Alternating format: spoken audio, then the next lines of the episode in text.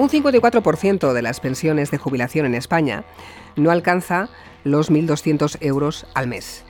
Pero eh, no son ni mucho menos los que peor están. Los hay que no llegan a 500, 600, 700 euros. Es un problemón, claro que sí, tener que vivir con poco dinero. La vivienda, por ejemplo, que no es solo un problema para los jóvenes, también para los mayores, no poder pagarla y con un panorama que muchos jubilados buscan otras fuentes de ingresos para completar su pensión y poder llegar a fin de mes.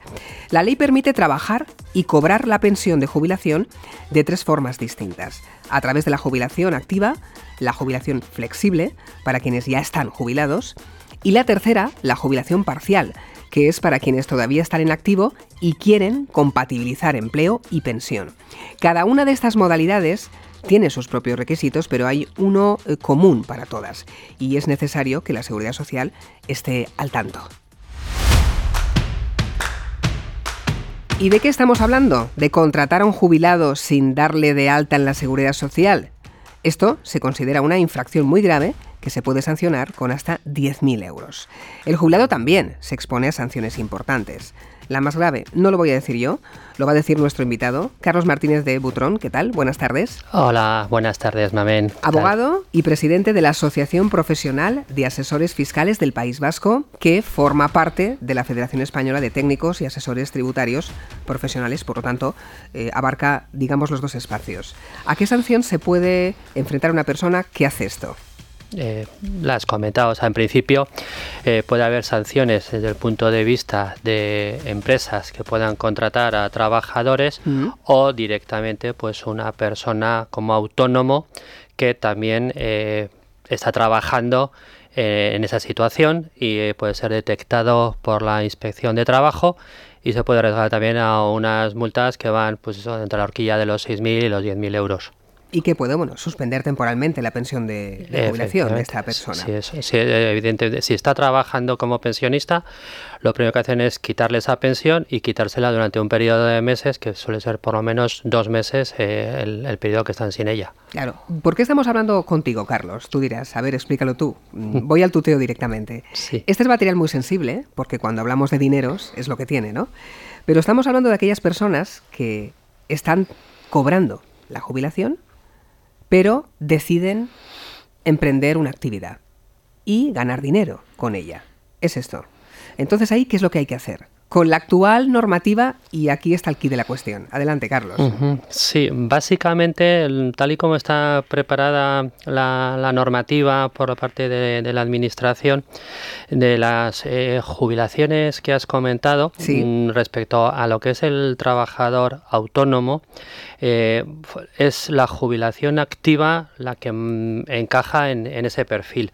Eh, dentro de la jubilación activa, eh, existe la opción en la cual el trabajador autónomo eh, contrata a un trabajador, con lo cual él puede seguir trabajando, está jubilado activamente, la ley le llama el envejecimiento activo, y como tiene un trabajador contratado, es la opción más fácil, eh, cobra el 100% de jubilación y paga a la, pues, la prestación, la cotización del régimen de autónomos, en lugar de pagar la cotización íntegra que realizan el resto de los trabajadores, eh, pagan lo que se llama la incapacidad temporal, unas contingencias y un fondo de solidaridad que eh, en definitiva es como, como un 12% respecto al 30% de la base reguladora por la que está un trabajador autónomo normal. Esa es la situación igual un poco más atípica porque un trabajador autónomo que siga creando empleo, pues es más difícil. El trabajador autónomo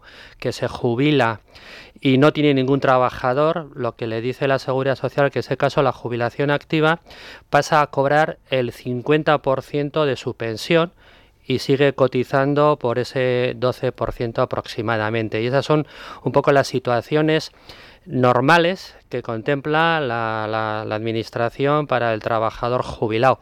Luego está un poco eh, la situación difícil, que es lo que un poquito he comentado en la entrada, de aquellos trabajadores los cuales pues tienen una actividad más o menos residual, con muy pocos ingresos, eh, que son los que hablan de que no llegan a percibir el salario mínimo interprofesional los cuales, pues, pues en esa irregularidad, regularidad, conflicto con la administración, pues ellos entienden que pueden seguir cobrando el 100% de la jubilación y no cotizando, no dándose de alta en autónomos, dándose de alta en Hacienda, y es donde está dando lugar a esos conflictos que, por ejemplo, aquí lo hemos tenido recientemente. Ahí en el País Vasco, ¿verdad? Efectivamente, cuando ha habido pues eh, alguna visita de la Inspección de Trabajo a los baseritarras del mercado de Tolosa y claro, se ha creado un problema a nivel social pues porque claro, al final estás eh, echando del mercado a unos señores mayores que están haciendo lo que han hecho toda su vida, que dicen que tienen unos ingresos muy bajos porque han cotizado muy poco y mm, son reacios a, cumplir un poquito la ley, pues como te he comentado con el tema de la jubilación mm. activa, porque en el fondo pues es seguir mm, renunciando a unos ingresos y pagando. Entonces es un tema de, es ganar un poquito más, eh, claro. pero claro, te tendrás que declarar al final, que lo acabas de comentar, autónomo. Eh, para que la gente nos entienda, Carlos, mm, va ser ritarra.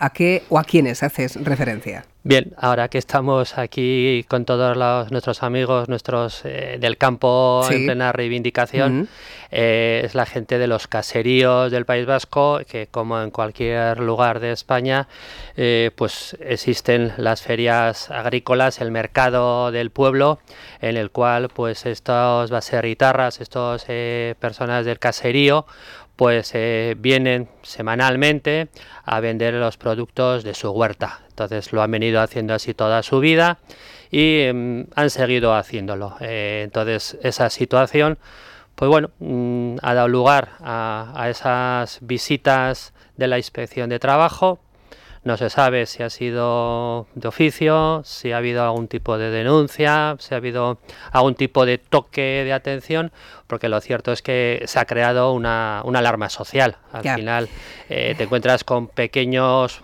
pueblos, con pequeñas ferias que de repente, pues igual, mm, la mitad de la gente que está allí deja de acudir, si es cierto que hay otra mitad que es gente igual más joven, que siguen trabajando, pero claro, que están viendo un poco el ejemplo de estos mayores y se ha creado una... una Hay que regularlo, claro. Eh, por eso esta entrevista y para aclararlo.